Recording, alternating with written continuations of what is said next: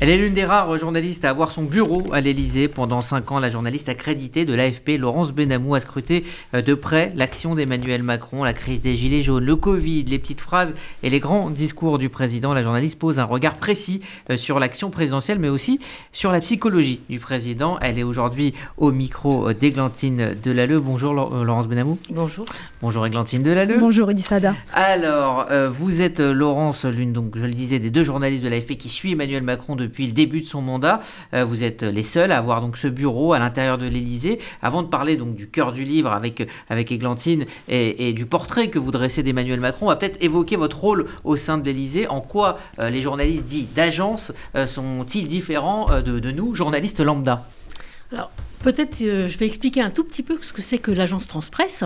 Oui. L'AFP, c'est le journal des journaux. Nous fournissons les, les informations à tous les médias. Nos clients sont dans le monde entier, évidemment euh, en France, parce que nous avons un maillage de journalistes dans le monde et en particulier en France, y compris dans les lieux de pouvoir. Nous avons euh, un bureau dans l'Élysée, nous avons un bureau euh, dans Matignon, nous avons un bureau dans le, palais de justice, etc. Et grâce à ce maillage, nous pouvons donner l'information en temps réel aux médias. Donc ça, c'est l'AFP. Et ce rôle, nous a donné le privilège, avec plusieurs autres agences internationales, trois autres, de pouvoir avoir un bureau 24 heures sur 24 à l'intérieur de l'Élysée depuis 40 euh, ans, un peu plus de 40 ans. Ce bureau se trouve dans la cour et nous sommes les seules personnes qui pouvons entrer dans l'Élysée qui ne sommes pas employés par l'Élysée. Mon employeur, c'est l'AFP. Nous sommes des infiltrés, des, intrus, euh, des extérieurs. Et grâce à cette position d'observation, je ne parle pas d'observer ce qui se passe dans la cour d'honneur sur laquelle donne notre salle, c'est pas du tout ça l'objet, mais en revanche, nous sommes au plus près de, ce lieu de pouvoir et nous pouvons à l'improviste, accompagner un déplacement, parce qu'il y a souvent quand même des choses à prendre, plus des crises. Nous sommes toujours là quand le président se déplace. Dans le tout petit groupe de journalistes qu'il accepte d'avoir avec lui, il y a toujours l'AFP. Et en ce cas, nous donnons en temps réel ce qui, les informations, c'est-à-dire ce qui se passe, ce qui fait, ce qui dit aux médias qui n'ont, eux, pas la chance d'être dans cette bulle et qui attendent à l'extérieur ou bien euh, dans leur rédaction d'avoir ces, ces éléments pour pouvoir donner les infos. Tout d'abord, qu'est-ce qui vous a motivé à écrire ce livre? C'est un, c'est un poste incroyable. C'est pour un journaliste, pour moi, c'est le poste d'une vie. C'est un poste d'observation incroyable. C'est euh, une expérience unique. Moi, j'ai fait euh, plusieurs rubriques, puisque à l'AFP, on change. Il y a un principe de rotation. On suit des matières. À chaque fois, on ne doit jamais rester sur la même matière, ou dans le même pays, ou dans la même ville. On tourne. L'Élysée est un poste comme les autres. C'est une rubrique. Sauf que dans ce poste-là, moi qui ai fait pas mal de postes sur, euh, en économie, euh, en, société, euh, c'est un poste qui réunit tout, un petit peu comme la pièce centrale du puzzle qui concerne toutes les autres, puisque le président couvre tous les sujets. Et nous, avec lui, on va passer euh, du programme nucléaire sur 30 ans euh, au détail des filets de pêche des tortues, ou bien euh, aux, manœuvres pour les, investitures législatives, ou à essayer de faire un sommet avec Biden et Poutine comme hier soir. Et donc vous avez cette idée depuis le début d'écrire ce livre, ou c'est au fil du temps du quinquennat d'Emmanuel Macron? J'avais cette envie depuis le début. Je ne dis pas que j'étais certaine de le faire parce que c'est quand même difficile de faire ça en même temps, c'est parallèle. il faut à la fois évidemment faire le travail d'agent, c'est quand même un poste assez lourd, et se dire qu'il faut s'astreindre à noter.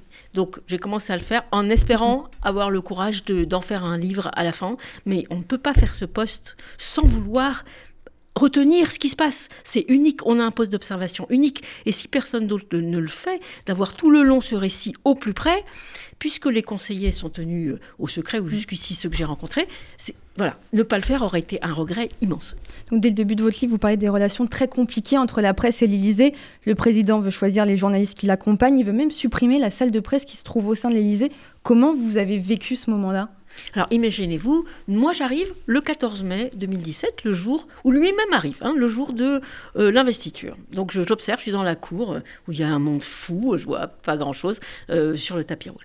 Et trois, trois, quatre jours après, alors que les journalistes sont, sont, très contents parce que c'est très nouveau, ça va être intéressant, voilà quelqu'un qui, débarque de, de, nulle part ou à peu près. Et ont l'impression que ils auront un, très bon rapport de travail puisque ce président euh, jeune aime les, médias, les réseaux sociaux, euh, a l'air de vouloir s'exprimer. Sauf que trois jours après, on a une collaboratrice euh, du service de presse qui vient nous dire, qui vient me dire, Laurence, tu prends tes affaires, on ferme la salle ce soir. Le, ciel, franchement, m'est tombé sur la tête parce que j'aurais euh, tout attendu, sauf, sauf ça. Mhm. Euh, il faut savoir quand même qu'il y a une salle de presse des journalistes à l'intérieur de la Maison Blanche. Il y en a même une, pardon, à l'intérieur du Kremlin. Euh, l'idée qu'on ferme la salle de presse qui est dans l'Élysée, puisque l'idée était de nous mettre à l'extérieur, dans une rue adjacente. C'était, on, ne s'y attendait pas du tout. Et là, ce, soir-là, euh, il y a, euh, moi je les, les connais pas encore. eux-mêmes sont arrivés, je m'en suis pas très bien aperçu, mais eux-mêmes découvrent ces bureaux vides, n'ont pas tellement d'expérience ni d'idée de quoi faire. Mais ce soir-là, je vois la chef du service, euh, la, conseillère presse, Sibeth Ndiaye, que je ne connaissais pas, puisque je n'ai pas suivi la campagne, et je la je la croise à l'intérieur de la salle des fêtes où on attend euh, le, compte-rendu d'une réunion avec un président africain. Ça doit être le premier euh, hôte étranger qu'il a. Et dans cet endroit feutré, vous avez des, huissiers euh, avec des chaînes, enfin tout un décorum, des énormes lustres et moquettes rouges, etc. je, je, la vois et je m'énerve, je lui dis, mais on attendait tout on attendait peut-être ça de Marine Le Pen parce qu'elle déteste les journalistes et le dit, mais jamais on n'aurait entendu ça, attendu ça d'Emmanuel Macron. Et elle me dit Ah, mais euh, euh, on ne veut pas de ça chez nous. Le président ne veut pas de ça chez nous. Et euh, là, je lui dis Pardon, ça, c'est les journalistes. Chez nous, c'est l'Élysée, mais c'est pas chez vous c'est la maison, c'est la maison des Français. Et là, je parle d'une grande tirade, j'ai des collègues autour qui me voient m'énerver, hausser la voix. Ça se fait pas d'hausser la voix, et ça, ça fait un choc. Et là, ça va être le début d'un bras de fer euh, qui va durer deux ans. À quel moment ça se finit? Enfin, ça dure deux ans, mais euh, à quel moment les relations vont s'améliorer? Avec c'était devenu presque un cheval de bataille de, de Sibeth Ndiaye. Euh, lui, Emmanuel Macron n'en parlait jamais en public, à peine, parce qu'il savait quand même que c'était sensible. Et en fait, ça va être avec son départ, finalement, comme porte-parole, mais elle n'est plus dans l'Élysée c'est autre chose. C'est hors de l'Élysée. Et c'est très différent. C'est avec, avec ça que finalement, un, beau jour, Emmanuel Macron vient la salle de presse. On dit, quelle idée de fermer cette salle de presse. Il s'en amuse. Et et, voilà, c'est fini. Est-ce que vous avez compris euh, très tôt les, raisons euh, qui ont poussé Emmanuel Macron à vouloir mettre euh, la presse à distance? On, sait, il a été écrit et dit que il a été très marqué par la proximité entre François Hollande et la presse, une proximité qui a coûté cher à l'ancien président et qu'il ne voulait absolument pas de ça. Lui, il voulait de la verticalité et il ne voulait absolument pas toucher à la presse, alors que c'est peut-être pas forcément son, son, tempérament? En fait, bon, on sort de, toute cette histoire du livre euh, euh, Un président ne devrait pas dire ça, qui a euh, achevé la carrière de, François Hollande. Et effectivement, il l'a toujours dit, ses proches l'ont dit, il, a, il en a tiré la leçon qu'il ne fallait pas se confier à des journalistes, qui ne faisait pas tellement non plus euh, durant la campagne. Mais là, en arrivant, poussé aussi par la bande de, trentenaires qui l'épaule, il y a l'idée qu'il doit imposer sa parole, qu'il ne doit y avoir aucun coulisse, euh, que euh, c'est le récit doit être ses discours en quelque sorte, ce qui est quand même euh, impossible. Euh, je pense que maintenant, il s'en est mieux rendu compte. Il y a aussi cette idée de, la part de, ces Mormons, les, jeunes gens qui l'ont accompagné, qu'il faut parier sur les nouveaux médias. Euh, Ismaël Emelien, qui est le, le, gourou de communication, croit à la désintermédiation. Ça veut bien dire ce que ça veut dire. Pas de médias, la parole directe aux Français à travers les réseaux sociaux. Laurence Benamou, vous avez assisté à tous les discours, les déplacements d'Emmanuel Macron, mais aussi vous avez assisté aux petites phrases du chef de l'État. La politique sociale, regardez, on met un pognon de dingue dans des, dans des minima sociaux, les gens ils sont quand même pauvres. On n'en sort pas.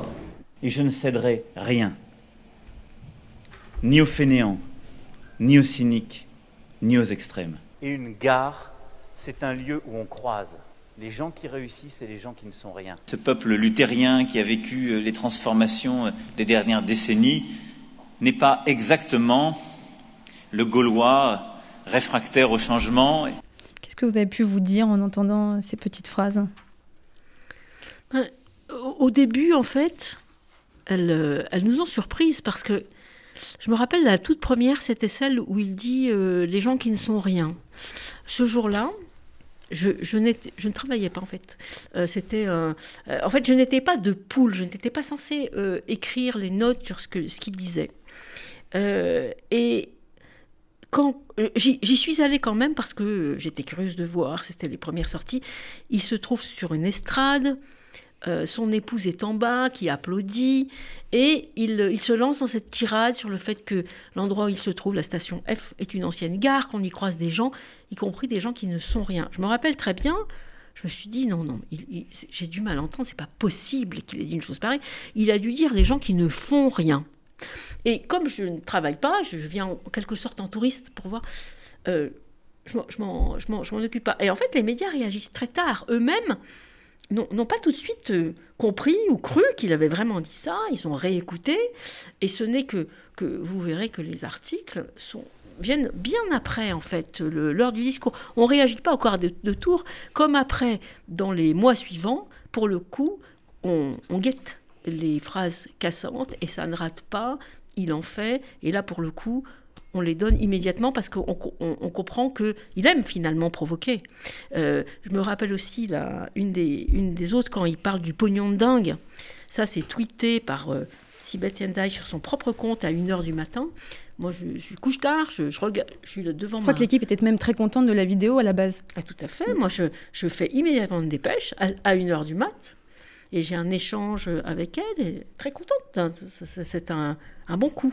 Et, euh, et en fait, lui-même après regrettera, euh, regrettera cette, cette séquence et, euh, et finira par les, vraiment les sermonner, même avec le langage cru qu'il peut, qui peut affectionner à ce moment-là. Alors, excusez-moi, est-ce que vous parlez de, de, dérapage ou de dérapage contrôlé justement de la part d'Emmanuel Macron? Parce que on pense bien évidemment à ce terme emmerder les Français. Est-ce que ça aussi c'est calculé Ça fait partie d'une stratégie ou, ou ça sort comme ça parce que ça fait partie de la personnalité du président? Les deux.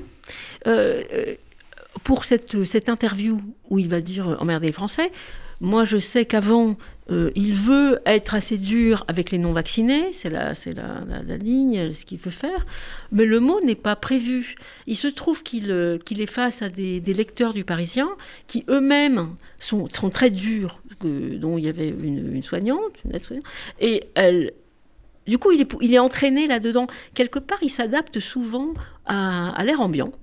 Et il peut, il peut un peu comme un, caméléon se, épouser un petit peu l'atmosphère. Et là, il, est poussé un petit peu à employer ces mots qu'il va employer en privé. Hein. et, ça sort. Alors après, l'Élysée a relu cette interview, mais comme il y avait des lecteurs, ils n'ont pas, ils pas osé changer quoi que ce soit. Ils ont voulu voir ce que ça a donné avant parution. Et ils n'ont, ils n'ont pas touché à ce mot. Ça aurait été impossible, mais ils, ils, ont, ils, ont, ils l'ont assumé. Et finalement, c'est assez bien passé, il me semble. Dans votre livre, vous parlez d'un épisode qui est très violent, qui a marqué le président. C'est l'épisode du puits envelé, où c'est la première fois que le chef de l'État a peur pour sa vie, finalement. Oui, alors, je n'y étais pas. Il y avait aucun journaliste. Il part en catimini sans la presse, euh, ce qu'il fait euh, de temps en temps, sur, dans une préfecture qui a été brûlée euh, ou commencé à être brûlée deux jours avant. Et ce jour-là, sur les réseaux sociaux, il y a un échange entre les, gilets jaunes du coin sur le fait qu'il est là. il y a des gens qui arrivent devant cette préfecture, qui, qui crient des insultes, même des vagues menaces de mort, qui tapent sa voiture. Et c'est pour quelqu'un qui a une telle idée de cette fonction, qui doit être respecté, etc., euh, c'est un, un, un séisme. Euh, euh, il, il, sera certainement marqué très très longtemps. Mais ceci dit, c'est quelqu'un qui ne va pas se laisser décourager. Et quand il va y avoir, il va croiser d'autres personnes potentiellement agressive, voire violente, il va, il va aller direct, même quand il n'a pas beaucoup de garde du corps, une espèce d'orgueil là-dessus, de ne jamais montrer qu'il a peur, qu'il doute. Au contraire, il va, il va, il va aller euh, au contact, comme il dit, vocabulaire de, police euh, ou de guerre. Et euh, souvent, ça va assez bien marcher. C'est ce qui avait marché dans l'entre-deux tours. D'ailleurs. C'est ce qui est exact, absolument. Euh, est-ce qu'Emmanuel Macron euh, a conscience de son côté clivant? Euh, Est-ce que c'est ce que ses adversaires politiques disent Est-ce que c'est quelqu'un qui provoque, qui crée de la violence, ou est-ce que, avec les gilets jaunes notamment, il a hérité d'une situation de, de, de, haine et de violence larvée dans le pays depuis une quinzaine d'années, ou est-ce que c'est lui qui catalyse la violence, comme, comme le disent ses opposants? Alors c'est peut-être assez subjectif. Donc moi j'essaye vraiment euh, dans mon livre de raconter ce que j'ai vu. Ce que j'ai vu en tout cas de lui et de l'entourage, c'est que les réactions euh, de violence n'étaient pas forcément anticipées, surprenaient plutôt. Souvent il y avait une forme de déni en pensant que c'était les médias qui exagéraient cette colère sans réaliser qu'elle euh, qu'elle était beaucoup plus large que ça je pense qu'il y a eu une surprise, d'autant que son entourage, euh, pour, son entourage, je suppose que c'est vrai pour tous les présidents, mais je ne sais pas, c'est celui-là que j'ai couvert, euh, le, le, vénère. Il y a un phénomène de cours, forcément, à l'Élysée. Euh, les, à En Marche, ceux qui l'ont rejoint, le trouvent extraordinaire, donc comprennent d'autant moins ceux qui le détestent. C'est pour ça qu'il y a un décalage, évidemment, entre, entre ces deux mondes qui sont euh, aux, antipodes. Le quinquennat d'Emmanuel Macron a été marqué par les Gilets jaunes, l'affaire Benalla, l'assassinat de Samuel Paty, l'incendie de Notre-Dame et la crise euh, du Covid-19. À quel moment vous avez senti Emmanuel Macron touché, ému, sans tomber dans, dans le pathos Alors, moi, j'ai eu la chance de l'accompagner euh, avec, euh, quand j'étais même toute seule dans, dans, certaines séquences, comme ils disent, ou déplacements. Euh, il y a eu l'assassinat de, de, Samuel Paty. Je, je me précipite à l'Élysée, parce que c'était une fin de journée, et je peux en, embarqué dans le cortège, hein, c'est cette file de 15 voitures qui suivent un président, et donc j'arrive en même temps que lui devant le collège, et j'attends, il va dans le collège, il, ne me permettent pas d'aller à l'intérieur, mais je sais par des, euh, personnes que je connais à l'intérieur que... Euh, tout le monde est en pleurs. Je sais qu'il voit le cliché que je reçois en même temps que moi sur euh, mon téléphone, qui est ce cliché horrible de, la tête de, Samuel Paty.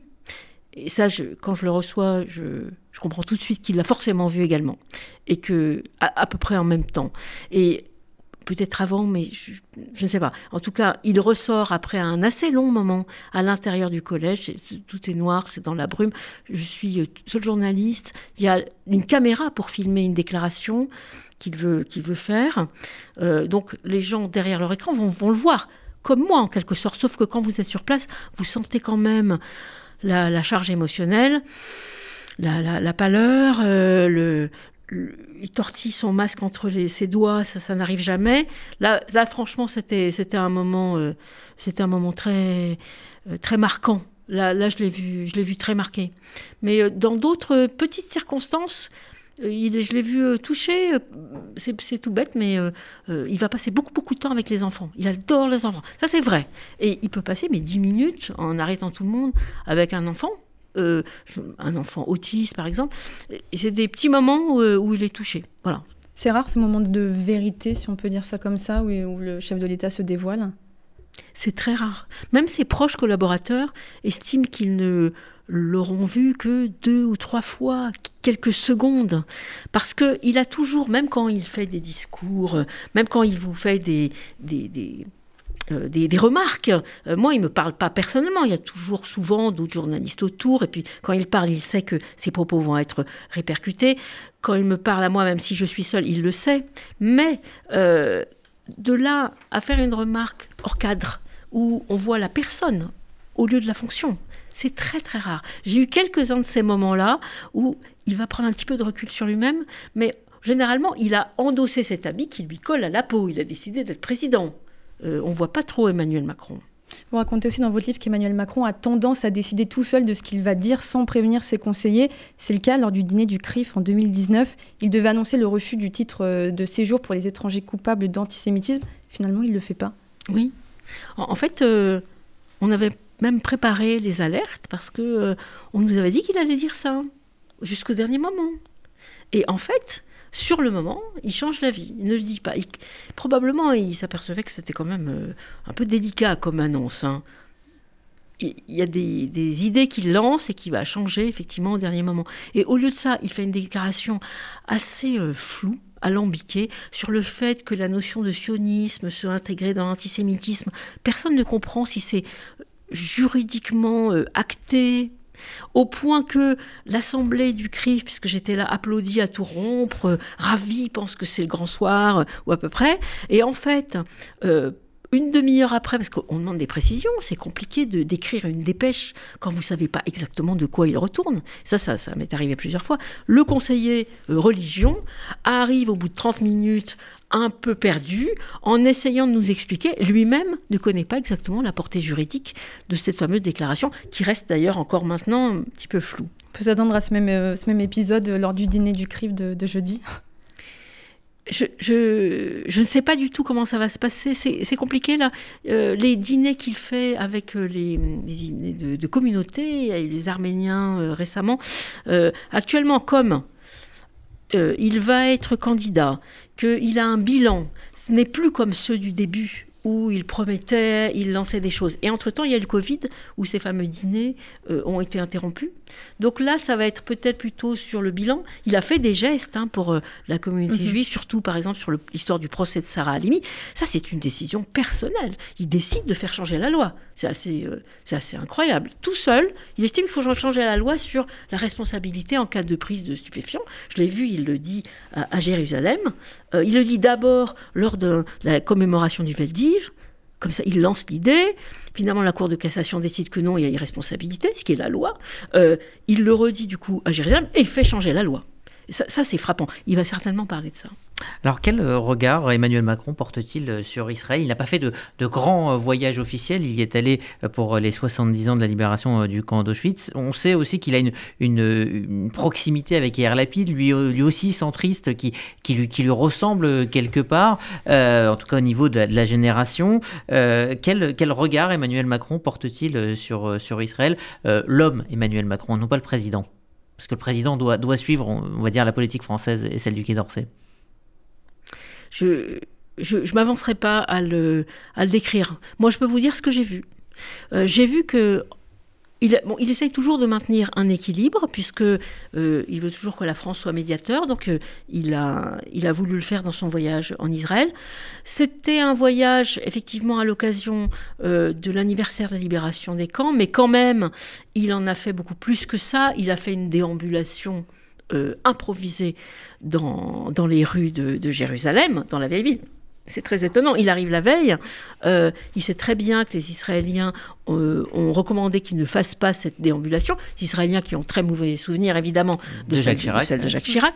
Lui, euh, Emmanuel Macron adore citer cette histoire de Jacques Chirac. On l'a même entendu l'imiter, imiter la phrase de Chirac You want me to get back? Il a, dans, un, dans un, Une fois où il était au milieu de la foule dans un G7. Et évidemment, on s'en doutait, il fait sans prévenir euh, les Israéliens, euh, cette, cette, marche dans la ville. On voit brusquement surgir euh, des, des, forces israéliennes qui se positionnent, mais lui arrive au début, il n'y a, personne. nous sommes deux journalistes seulement à, le suivre. Et il va, il va devant, sur l'esplanade des mosquées, il va sur le mur. Il aime beaucoup les lieux de recueillement. Il ça l'émeut beaucoup. Donc là-dessus, je pense que tout le côté finalement histoire et euh, recueillement et mémoire sont des choses qui, euh, euh, auxquelles il accorde beaucoup d'importance. Et donc, en ce sens, Israël a beaucoup d'importance pour lui. Pour ce livre, vous vous êtes entretenu avec Brigitte Macron. Tout le monde sait qu'elle a une grande influence sur Emmanuel Macron. Beaucoup de journalistes disaient même qu'il avait gagné la présidentielle en partie grâce à elle. Si elle n'était pas là, est-ce qu'il aurait gouverné de la même manière selon vous? C'est vraiment, ça c'est vraiment impossible à dire. Ce que, ce que je, ce que j'ai vu en tout cas, c'est que évidemment, c'est celle, euh, m'a-t-elle dit, à laquelle il parle le matin, il parle le soir, il parle de tout. Elle, euh, c'est, pas du tout euh, une, une, femme qui ne s'intéresse pas à tous ces sujets, sauf peut-être, elle m'a dit, bon, d'accord, si on parle de Libye, pas forcément, mais sinon, on parle, elle m'a bien dit, on parle de tout. Donc, elle a un avis. Euh, tout le monde sait qu'elle elle a pesé certainement sur certaines décisions concernant les écoles, à ne pas fermer les écoles. Il est d'accord, il partage cet amour de l'éducation avec elle. C'est un couple fusionnel. on les voit toujours, je disais toujours vous, se tenant la main. Euh, par exemple, quand euh, Notre-Dame brûle, ils partent ensemble en se tenant la main. C'est pas, c'est pas évident, c'est pas nécessaire. Elle-même m'a dit, je, je, lui ai dit, tu es sûre Est-ce que t'es pas sûre? Mais lui, il la veut avec elle dans tous les moments importants. Et quelquefois, au palais, il, descend dans le, bureau où elle est pour la voir plusieurs fois par jour. Donc très souvent, en fait, il reste en contact permanent. Donc, bien évidemment, elle est influente mhm. parce que il, euh, non seulement il l'estime, mais il la défendra coûte que coûte quand elle est attaquée sur les réseaux sociaux. Eh bien, il va, il va évidemment prendre fait et cause contre les, euh, les trolls et les, diffamations sur les réseaux sociaux. Ça compte, ça.